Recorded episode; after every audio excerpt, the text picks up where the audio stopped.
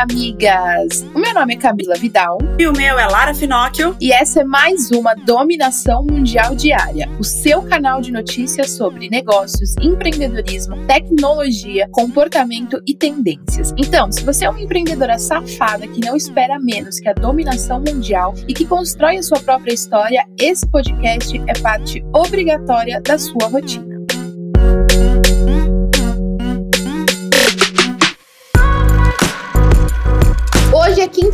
A gente já começa com aquela indireta. E a minha indireta hoje é para você que tá trabalhando CLT e ainda empreende aí nessa dupla jornada. Bom, amiga, o que eu quero te dizer é: vai ter que trabalhar para um caralho nessa fase. Não ache que, ai, mas como que eu faço para respeitar meu tempo? E eu como. Miga, eu já estive no CLT junto com a, o empreendedorismo e não tem moleza. Infelizmente, para quem tá nessa fase, é o seu momento de você construir a sua realidade paralela paralela. Não vai ter tempo, não vai ter final de semana, não vai ter respeitar o seu momento, não vai ter respeitar o seu sono, desculpa, mas essa é a realidade, tá? Depois que você empreende, você vai avançando novos níveis com o seu negócio, você vai podendo ter o privilégio de escolher se você quer respeitar o seu momento, se você quer dormir um pouco mais, mas infelizmente, enquanto você tá trabalhando CLT e você tá empreendendo, você vai ter que dar duro um pouco mais do que as outras pessoas para você fazer com que o seu negócio negócio o seu emprego. Então vai ser uma fase muito difícil, não desista. Eu sei que é difícil, eu sei que a gente vai acordar de madrugada para trabalhar, vai dormir de madrugada, às vezes nem vai dormir, às vezes vai ficar cansada, vai chegar cansada do nosso trampo, de pegar busão e vai ter que continuar trabalhando. Mas entenda que essa é uma fase importante para você construir essa realidade fora do seu emprego e vai ter que trabalhar mesmo. Não tem como conciliar, não tem rotina que te salve, não tem organização, é trabalhando mesmo. Eu já passei por isso, eu sei que é muito difícil, mas calma, porque quando você sair do seu emprego, você vai poder entrar nesse novo nível de negócio onde você pode respeitar um pouco mais seu tempo, você pode fazer escolhas mais saudáveis para você e para o seu corpo. Então, vai com tudo, porque eu tenho certeza que vai valer a pena esse sacrifício a mais nessa fase. Maravilhosa! Depois dessa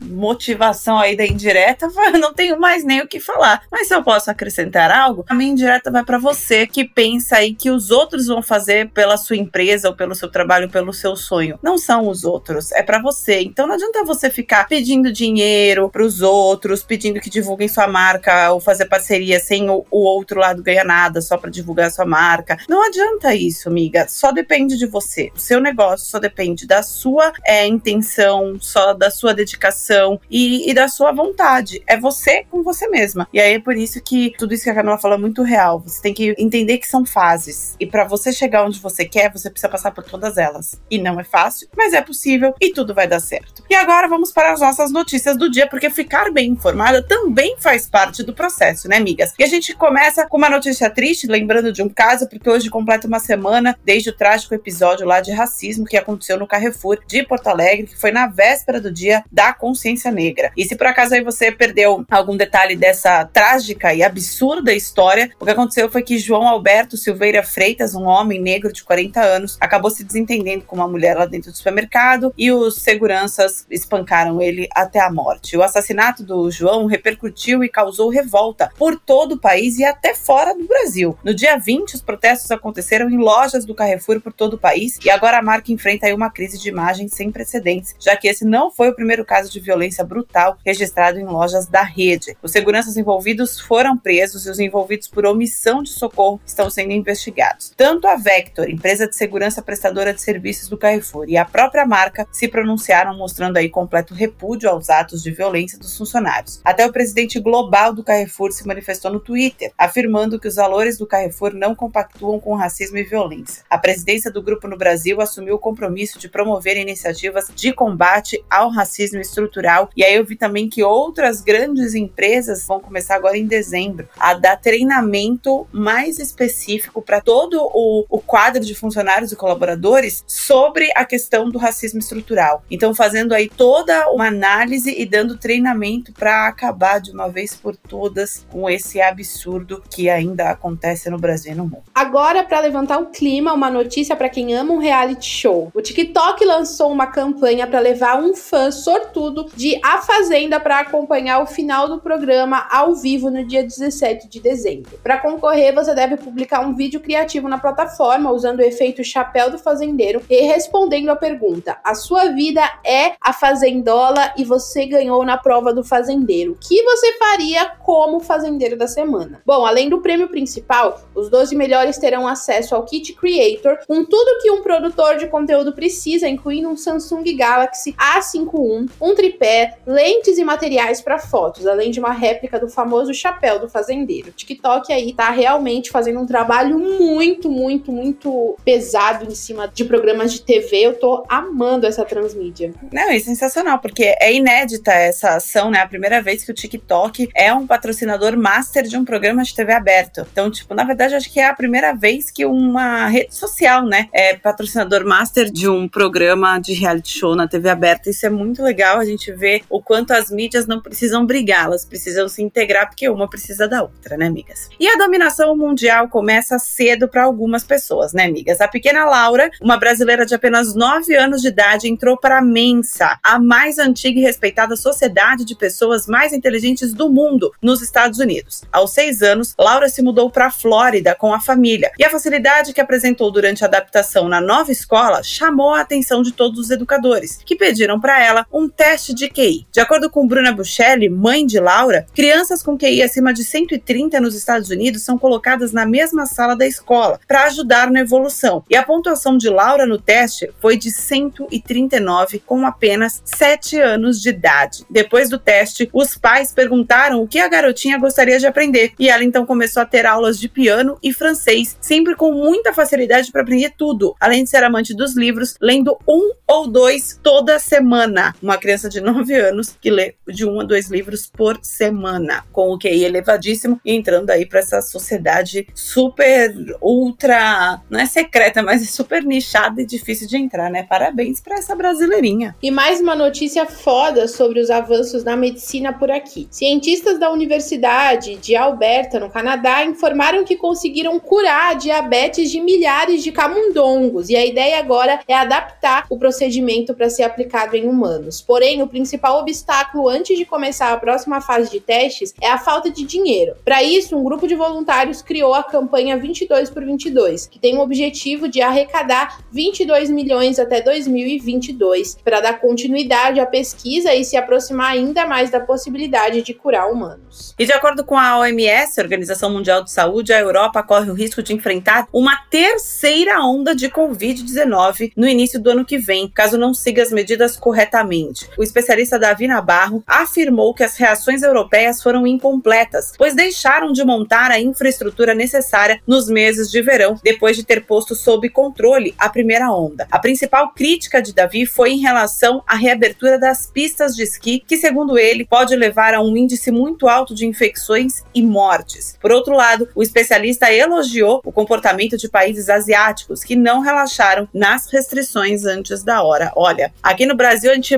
nem saiu da primeira onda. Lá na Europa já estão chegando na terceira. O Brasil não está preparado para isso. Ou a gente se conscientiza e volta a entender que é para sair só quando necessário, usa máscara, álcool gel, se protege, lava a roupa assim que chega em casa, ou então realmente a situação aqui vai ser também sem precedentes. E migas, pausa na nossa programação normal para receber um áudio direto de uma das nossas correspondentes que estão espalhadas pelo mundo. Oi, amiga. Milena Marconato aqui, correspondente da Irlanda. Mês passado, te contei lá no blog da Moving que o Halloween é irlandês, que o Conde Drácula é irlandês. E agora tô aqui para te contar que o novo presidente eleito dos Estados Unidos, Joe Biden, também é irlandês. Sério. Na verdade, ele se autodeclara um irlandês americano por causa de seus antepassados. Ele tem um relacionamento bem próximo com seus primos aqui na Irlanda, e isso pode ajudar a resolver um problema político que está tendo por aqui. A Irlanda faz parte da União Europeia, que é um grupo de mais de 20 países, como Itália, Portugal, Alemanha, Holanda e vários outros, que se juntaram há mais de 50 anos para derrubar fronteiras entre si e tratar de assuntos como proteção do ambiente, saúde, segurança, além de facilitar várias coisas como a imigração e o comércio. Só que o Reino Unido, que também fazia parte dessa união, resolveu sair. Brexit foi o nome dado para a saída deles. Você já deve ter ouvido falar. E a Irlanda está sendo bastante prejudicada nesse processo, inclusive as pequenas e médias empresas por aqui. O Reino Unido fica no caminho de acesso da Irlanda para os outros países da União Europeia, e as negociações ainda estão bem enroladas.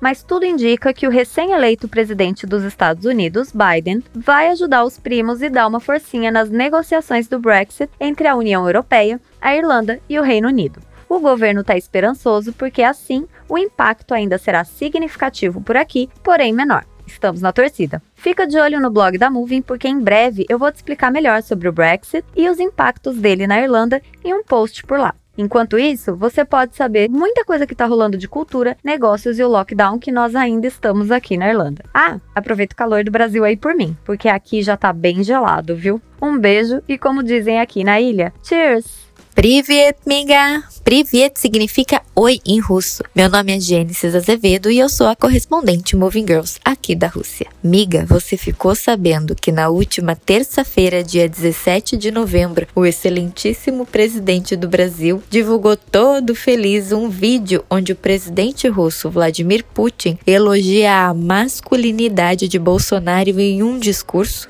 O elogio aconteceu em uma cúpula virtual do grupo BRICS de economias emergentes, que é composto pelo Brasil, Rússia, Índia, China e África do Sul dizendo que o presidente de extrema-direita foi um exemplo de coragem na sua gestão da pandemia do Covid. Você foi até infectado pessoalmente por essa doença e suportou a provação com grande coragem, disse Putin sobre a doença de Bolsonaro em julho, segundo uma transcrição que o próprio presidente brasileiro postou no Facebook. Sei que aquele momento não deve ter sido fácil, mas você o enfrentou como um homem de verdade e mostrou as melhores qualidades da masculinidade, como força e força de vontade, acrescentou. E é claro que a galera não perdoa, e não é para menos, né? Esse comentário deu origem a um monte de memes zoando a situação. Em uma delas, Bolsonaro e Putin aparecem sem camisa, sentados bem juntinhos em cima de um cavalo. Outros brincam que Bolsonaro estava aparentemente flertando com um novo parceiro depois de romper com seu ídolo político, o presidente dos Estados Unidos, Donald Trump depois que esse último perdeu sua candidatura à reeleição há duas semanas. Será que esse dengo todo entre os dois presidentes significa mais acordos políticos e econômicos entre Brasil e Rússia? Vamos esperar os próximos episódios dessa paquerinha inesperada. Tenha um bom dia, amiga. Pacá, pacá.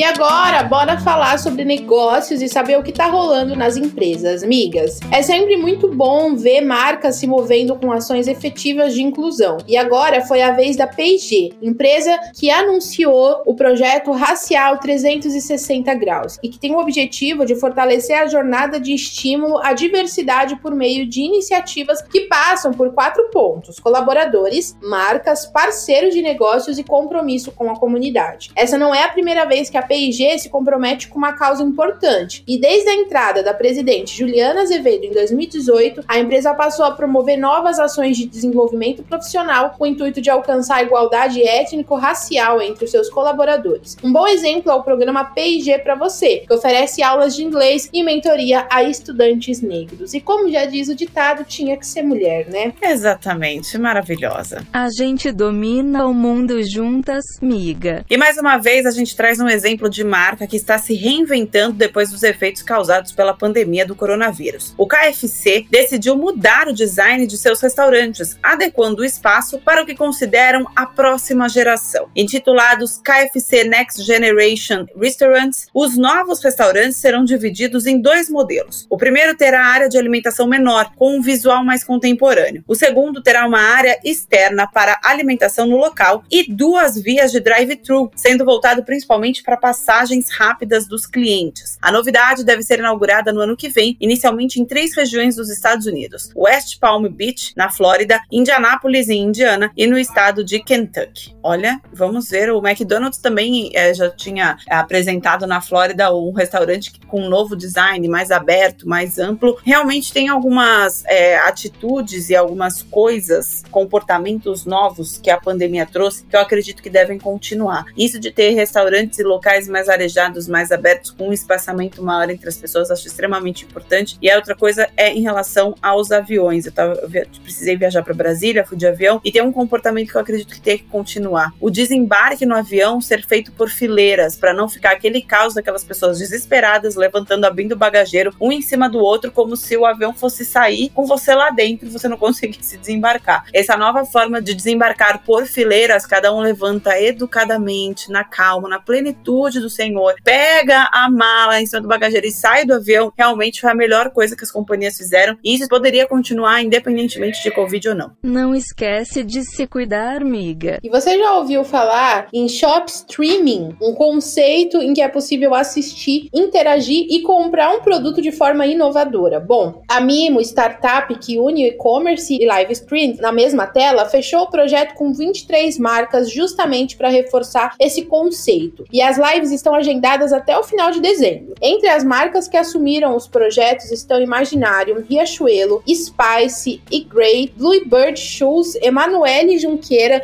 Júlio Cubo, North Face e Mind. Além de grandes empresas, a Mimo recebeu 2 milhões de investidores que têm nomes de peso, como Nizam Guanais, Camila Salek, Mark Yoon, consultor de live stream para o Alibaba, e Kim Kardashian, entre outros. Migas, eu já vi que no Japão tá muito tendência esses live stream de venda. Eu acho que vai bombar aqui no Brasil. Sensacional. É, eu acredito que seja extremamente mais prático, né? Vamos ver se aqui também vai dar certo. A gente se adapta para dominar a porra toda. E 2020 seria um ano de festa para Casa Flora, uma tradicional importadora de alimentos premium, que completa 50 anos em atividade. Apesar das dificuldades que surgiram com a pandemia, as comemorações não foram deixadas de lado. Ainda este mês, a Casa Flora lança uma nova identidade visual, mais moderna e leve, além de promover um evento online para celebrar as cinco décadas de trabalho. As novidades continuam e em dezembro será lançado um canal de e-commerce da empresa, que deve ser também uma forma de propagar ainda mais a cultura gastronômica no país. Isso é muito legal, a gente vê muitas empresas que são super tradicionais, que existem há muitos anos, agora inovando e também indo para online, virando e-commerce para poder atingir aí o maior número de consumidores. Próxima notícia antes da dominação mundial. E de acordo com um comunicado divulgado na última semana, a Globo está estudando a possibilidade de vender a Som Livre, gravadora que já está no mercado há 50 anos trabalhando com grandes nomes. Atualmente, a Som Livre investe principalmente no digital e no agenciamento de carreiras e conta com 80 artistas em seu portfólio. Mesmo que a venda seja concluída, a Globo mantém o seu compromisso com a música e isso não deve afetar os programas musicais e transmissões de shows nos seus canais.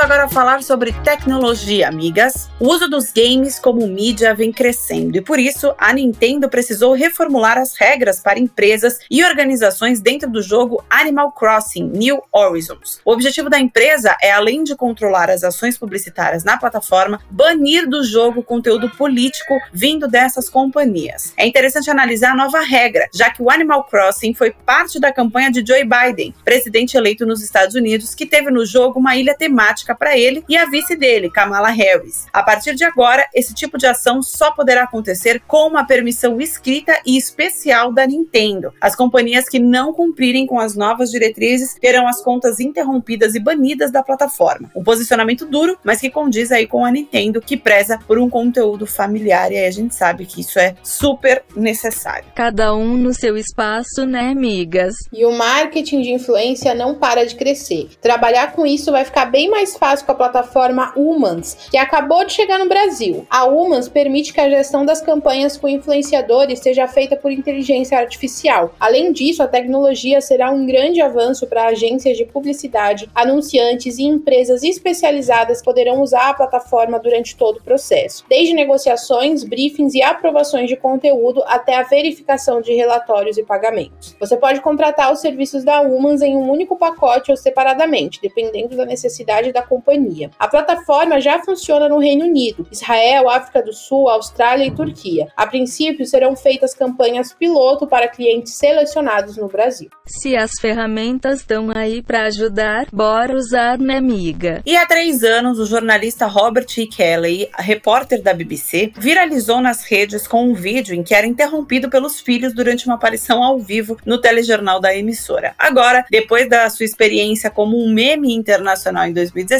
Robert protagoniza uma nova campanha do Twitter que fala justamente sobre interrupções. No vídeo publicado pela rede social, o jornalista é novamente interrompido pelos filhos, agora que já estão maiores, para divulgar as novas ferramentas do Twitter que ajudam a controlar o alcance e respostas das publicações. Um vídeo bem humorado e que passa a mensagem que o Twitter precisava. Sensacional, né? Eu acho muito legal isso porque ele pegou um meme, ele vai usar o humor, usou a pessoa que foi meme de um jeito super tranquilo para fazer uma nova propaganda. Mas nada vai superar a mulher desesperada vindo buscar as crianças na sala. E você conhece as Fintechs? São startups de tecnologia voltadas para o setor de saúde feminina. E a empreendedora Stephanie von Statoledo criou uma nova Fintech que vai empoderar mulheres pelo conhecimento do próprio corpo. Sté analisou o segmento internacionalmente e depois de muitas pesquisas anunciou recentemente a Oya Care, que deve auxiliar no exame de hormônio antimuleriano, um dos principais indicadores para mensurar a fertilidade feminina. Para montar esse projeto, a Sté precisou unir o trabalho de analistas de dados e tecnologia aos conhecimentos dos especialistas da área de saúde, criando uma jornada para mulheres que querem conhecer a sua condição e acompanhar a sua evolução. Primeiro, as pacientes passam por uma entrevista, depois por uma coleta de sangue a domicílio e uma vez que tiverem os resultados, consultam um médico especialista para discutir o que fazer a seguir. Além do lançamento, a Esté vai investir também em pesquisa para desenvolver soluções em outras áreas consideradas tabus, como prazer no sexo, DSTs, contracepção e mais. E para isso, ela conta com parceria do Hospital Sírio-Libanês, Clínica José Bento e Procriar. Maravilhosa. Sensacional esse projeto inteiro.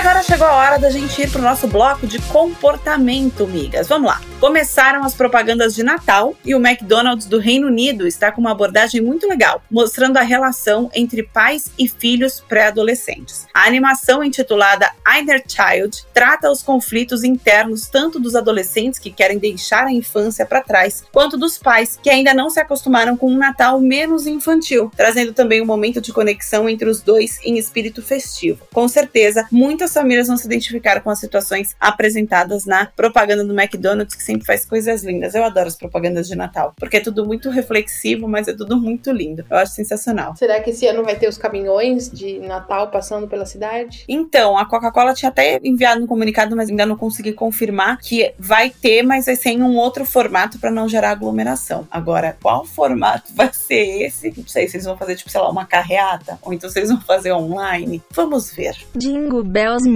E os hábitos de consumo em países como Brasil e Argentina sofreram uma enorme mudança, como mostra a pesquisa da Mastercard da Americas Marketing Intelligence, realizada em 13 países da América Latina. Como a gente já esperava, o estudo mostrou que o distanciamento social impulsionou o e-commerce, sendo que 46% dos brasileiros aumentaram o volume de compras online no período da pandemia e 7% compraram online pela primeira vez. A estimativa das Américas Marketing Intelligence é que, até o final do ano, 50 milhões de usuários terão comprado online pela primeira vez, o que mostra uma mudança significativa que deve impactar para sempre as relações entre consumidor e compra online. Outro dado interessante apontado na pesquisa foi em relação à circulação de dinheiro. No Brasil, 57% dos consumidores passaram a usar menos dinheiro durante a pandemia e 38% reduziram o uso em pelo menos 20%. Nossa, se antes da pandemia já era pouca gente que fazia pagamento em dinheiro espécie, né? Imagina agora. Numa mão o álcool, na outra mão o cartão. E os millennials e a geração Z também estão sofrendo com a pandemia. Apesar de uma baixa nos níveis de estresse das duas gerações, as preocupações com o futuro profissional e o desejo de permanecer no emprego atual aumentaram consideravelmente. O Millennial Survey, um estudo realizado anualmente, apontou que ao final de 2019, 57% dos millennials, que é aquela geração nascida entre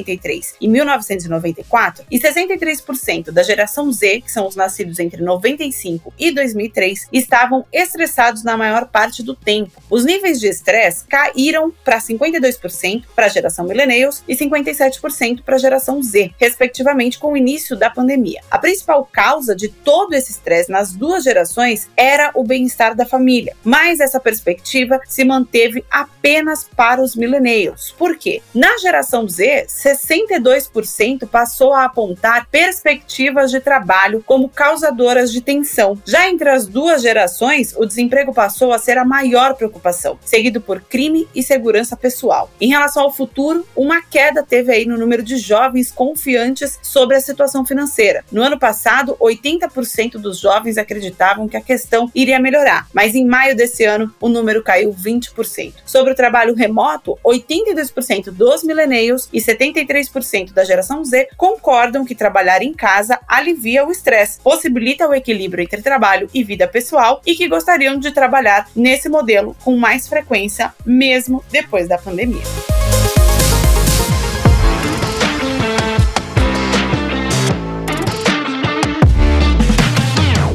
E agora bora falar sobre tendências, migas. Reuniões online já são tendência, tudo indica que elas vieram para ficar, né, migas? E essa nova forma de se unir tanto para assuntos profissionais quanto pessoais tá gerando uma leve treta aí entre algumas plataformas que prestam esse serviço. É o caso da Microsoft Teams e do Zoom. Com o lançamento do Teams para desktop e web, antes usado apenas em smartphones, a Microsoft pode conseguir finalmente ultrapassar o Zoom, algo que vem tentando há meses. Além da nova possibilidade você pode criar reuniões para até 300 pessoas e ainda usar o serviço o dia todo gratuitamente. Para completar, os usuários não precisam mais cadastrar uma conta para usar a ferramenta no navegador. E por que o Zoom começa a perder? Bom, apesar de funcional, a plataforma tem um limite de 40 minutos por videochamada. Esse limite foi prolongado em uma promoção especial durante o período de ação de graças nos Estados Unidos, porém, com o término do feriado, o limite volta a ser de 40 minutos. Enquanto o time Teams decidiu dar continuidade à oferta. A competição para esse mercado não para. Sensacional. Eu gosto dessa treta aí, dessa competitividade saudável, né? E que o consumidor sai ganhando. Enquanto a vacina não sai, o jeito é procurar a melhor alternativa, né, amigas? E aparentemente, tudo que a Anitta usa vira moda ou tendência, né, amigas? Então, como esse desejo pelas peças da cantora é grande, ela resolveu fazer o bem com esse poder que ela tem. O look que a cantora usou no clipe Me Gusta foi doado para um leilão em prol de ONGs focadas na preservação ambiental do Pantanal. Agora, olha o choque. O maior lance registrado até o momento foi de R$ 6.600. O modelo, que inclui chapéu, calça e top, foi produzido por Janelle R. Miller e tem a assinatura do estilista Oscar Thierry. A compra inclui também o croquis do figurino e uma carta especial feita à mão pela própria cantora. Sensacional, né?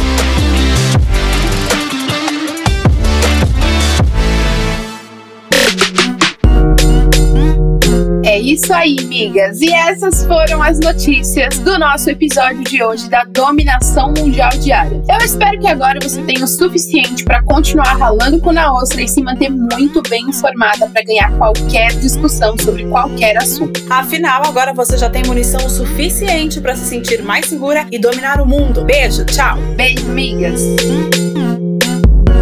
Esse podcast é uma parceria de dominação mundial entre a Moving Girls e a BZT.